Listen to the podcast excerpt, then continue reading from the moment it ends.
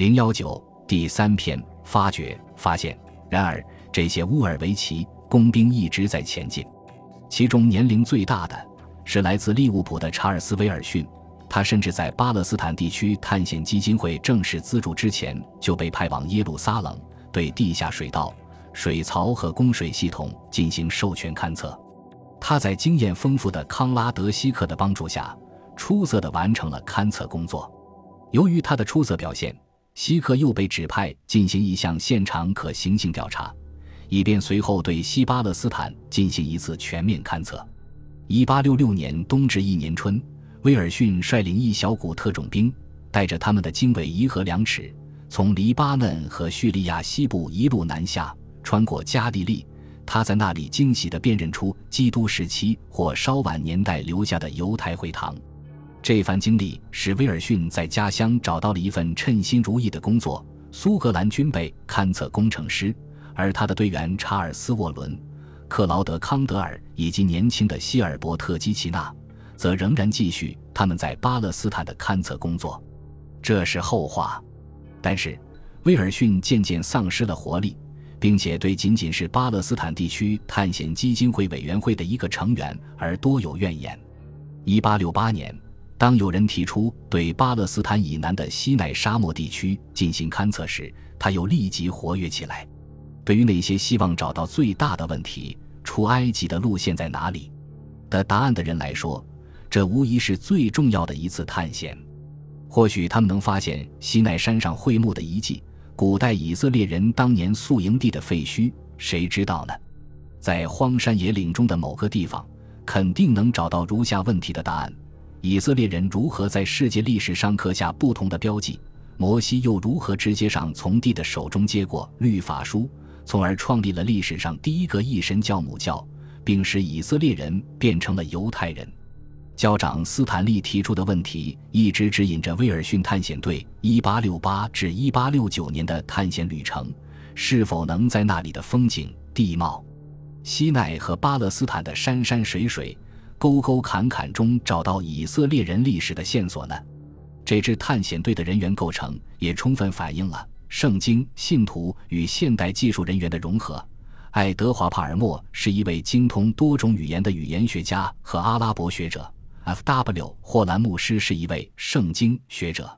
怀亚特是一位博物学家，非常熟悉山区邓林和野山羊的活动习性。H.S. 帕尔默则是一位工程官员。还有就是不可或缺的上士詹姆斯·麦克唐纳，他是一位摄影师，用自己精心制作的失火棉胶片，把探险队穿越西奈沙漠的身影永久地记录了下来。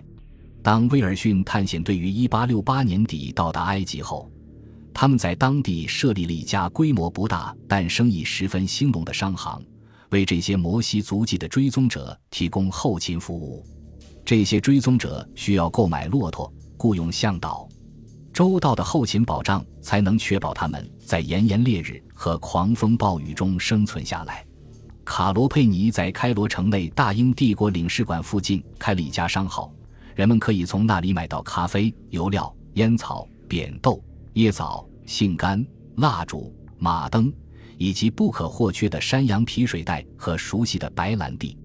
那些能说会道的向岛争相提供相关的一手独家数据。哪里有地图上未标记的干涸河床和绿洲？哪里有荒凉的寺庙和修道院可以投诉？最搞笑的是，他们竟然吹嘘说对当地的阿拉伯地名、典故和传说非常熟悉，甚至知道这里是摩西找水石击打过的岩石，那里是曾存放玛纳的山谷。当然，探险队员们并没那么容易上当受骗。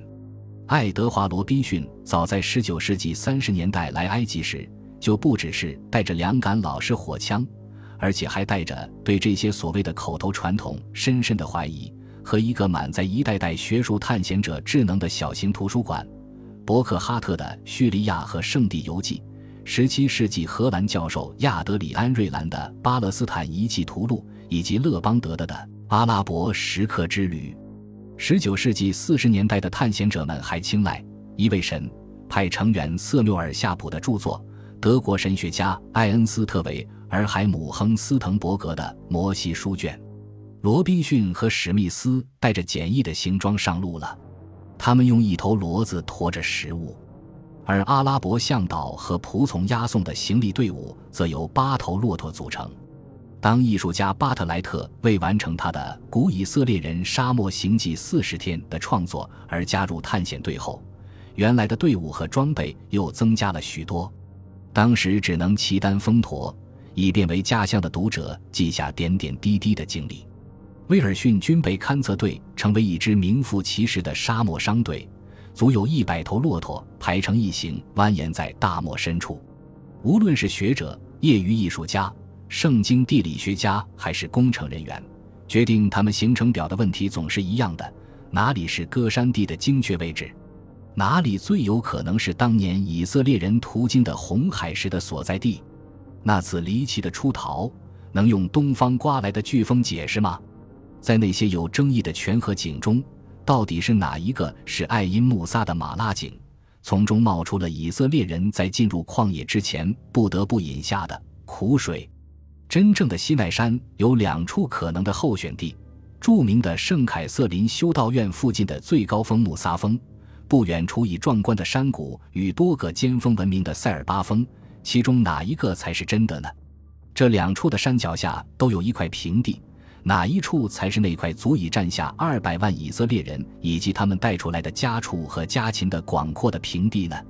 这些追踪摩西足迹的人虽然把自己看成是现代人，但像教长斯坦利一样，他们也同样热切希望把自己认同为当年的以色列人及其领袖。斯坦利在一八五二年曾兴奋地写道：“我们毫无疑问走在以色列人当年走过的路上。”他认为。点缀在沙漠中的一丛丛多刺的野生金合欢，就是《出埃及记》第三十章描写会幕时提到的皂荚木，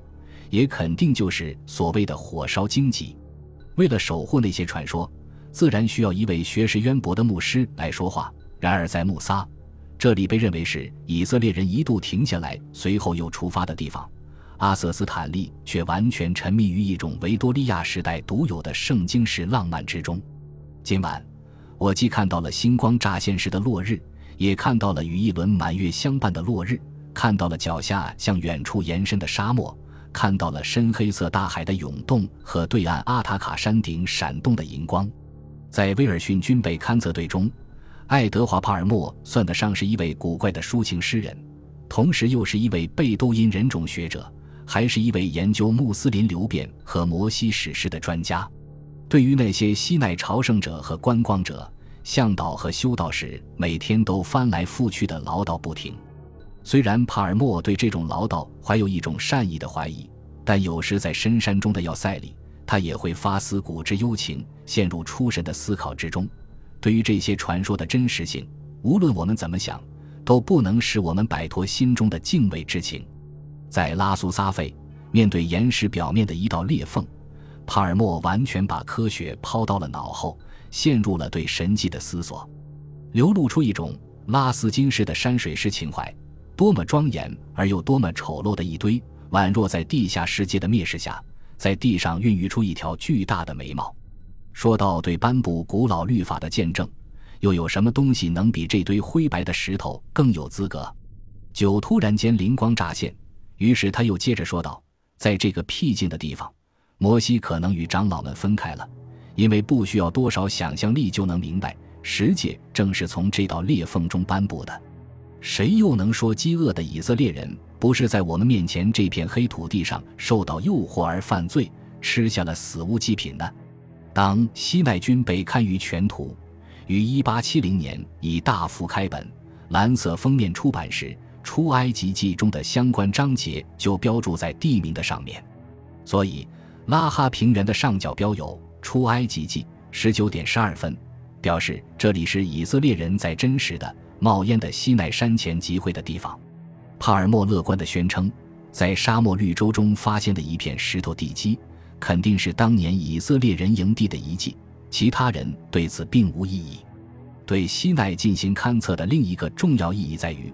这项工作将使出埃及这一事件，通过詹姆斯·麦克唐纳的一幅幅照片。不仅在那些追寻以色列人足迹的人、考古学家、测量员和士兵心中，而且在欧洲和美洲的广大读者心中变得真实起来。麦克唐纳在照片拍摄过程中面临着各种极端的实际困难，不仅要在炽热的沙漠中制作失火棉胶片，拍照时还要有足够长的曝光时间，然后还要在帐篷里把照片洗印出来。但尽管如此，他还是变戏法似的把西奈山峦的形象庄严地呈现出来，从而深深地印在那些希望亲眼目睹摩西曾经站立过，并从上帝手中接受十诫和律法书的地方的人的脑海中。他完全清楚自己在干什么，他要在脚下深深的河谷和高耸的山峰之外，找到一个个上演过伟大史诗的小型的自然原型剧场，或许像爱德华·帕尔默一样。这位上士内心升腾着一种绝对的信念，而毫无疑问，那些购买了这本令人震撼的影集，或者说进而感受到这些壮观景象的人，都会觉得摆在他们眼前的就是当年摩西创造一神教时的现场。本集播放完毕，感谢您的收听，喜欢请订阅加关注，主页有更多精彩内容。